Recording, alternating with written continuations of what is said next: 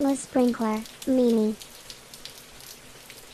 So here's an idea that I'll, I'll, I'll leave you with to think about. But one of the one of the things that I um, I like to distinguish. Uh, so when I look at processes and techniques and stuff like that, um, one of the questions I ask myself is: This for tangible things or intangible things?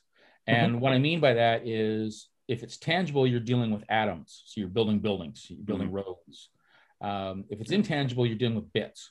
So you're making a video, you're writing software, you're writing a book, you're writing, you know, it's it's it's out there. It's easier to redo and to Yeah, refactoring is easier, I'm Yeah. sure. Yeah. yeah, and and that to me, well, you can refactor with physical stuff, which we found out with the building the house. But um, Yeah, Olympic Stadium is being refactored every every, every yeah, two well, years. no, Re- the, uh, so anyway, so uh, yeah, I'll, fi- I'll finish the tangible, tangible stuff. So yeah, so the rules are very different in the tangible world than in the intangible world. Mhm. Mm, And this to me is probably the major issue when distinguishing between approaches. Yeah. So I would not want to have a, an approach that is appropriate for intangible stuff like pure Scrum, try to build a building with that. Yeah.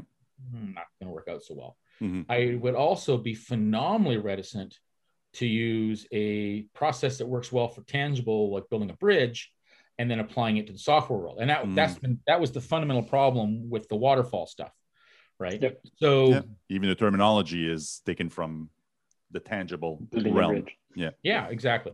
Cahier So- des charges, I remember, in the, the term in Yeah, French. So it's, Yeah. it's all yeah. So it's all um, so that so so I find it's easier to think about techniques in those terms, right? Yeah. Because in so yeah, so then the terms so then techniques that appear to be a really phenomenally bad idea for from a software point of view make a heck of a lot of sense for building a building Mhm.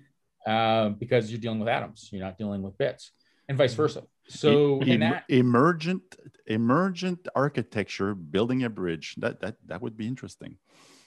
yeah, But well, pr- and that, probably they do it during the architecture phase.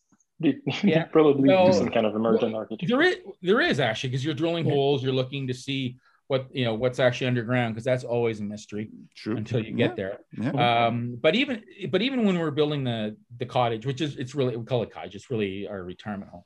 But um, it was interesting. So we, um, my wife is a landscape architect. Um, we know architect like some really good architects. So she's got an architecture background. Um, I've got at least a software architecture background. But when I was a kid in school, I took drafting and and because I didn't know what I, didn't know what I wanted to be when I grew up, right? So I took and drafting is very interesting. But um, anyway, so I took draft. So I, I sort of had a clue, right? So I I I can, I can read blueprints, so which blew her mind because she didn't expect that, right? So so yeah, so yeah, so when we were in the architecture phase for the house, it was you know, you know they would you know her and the architect would roll out blueprints and then expecting to have to explain it to me. Oh well, wait a minute, and you know, and so anyway, so um, so we planned it all out. We you know talked with experts and all that sort of stuff, right? So we really thought things through. So we built had the house built. It was built in a factory. It's, it's built in a factory, and then you know dropped on you know in two big pieces dropped onto the foundations, Okay. and then you know a little bit of framing had to occur to you know bolt it together and all sort of stuff. So basically, we thought everything through, right? Because it's one of those things you know you know um, it's out in the middle of nowhere, right? So it, it any changes is a really big decision. Yeah, I can Um, imagine. so- I can imagine. yeah it's yeah um so anyway so we uh, had the house dropped on um, we were in the basement so the the basement was um, three walls were cement because it was in the side of a hill and then the front wall facing the lake was uh, boards right, you know Mhm. just the two by four so that present and then the windows were framed in Yeah. so we're both standing in the basement and both of us thinking the exact same thing neither one of us saying what we are thinking right because we knew it was a really horrifying suggestion. And what it was was we were missing a window. and this was and we had thought this through the art, you know, we'd worked with an architect, we went back and forth, all this upfront planning, blah, blah, blah, blah, blah. House is in place. Oh yeah. Oh, oh, and the uh, oh, and the um uh the front siding was yeah, it was more than boards. Yeah, it was boards plus the the face facing stuff was on. So now we Yeah. were in expensive change land. And we're Just do a change looking- request. Yeah, just issue a change request. How, how, how, yeah, put in a Jira ticket, right? Um, how hard can that be? So, and we're both looking at that and we both turned and we need a window there. And we, at the same time, fuck. so anyway, so yeah, so requirements change, even building a house, Mhm. requirements change. And, and that, it was unfortunate that we came up with the, that observation when we did, but at least it was still changeable. Um, very And- painful. And it was the Um, only way you could have that revelation is by being Yeah. in the building at Yeah, that you had to moment. be There's there, no right? other Yeah. way in hell you would have had it. Yeah. So, so basically, even though the house at that point was 80% done, it was effectively a prototype. We're still in prototyping mode.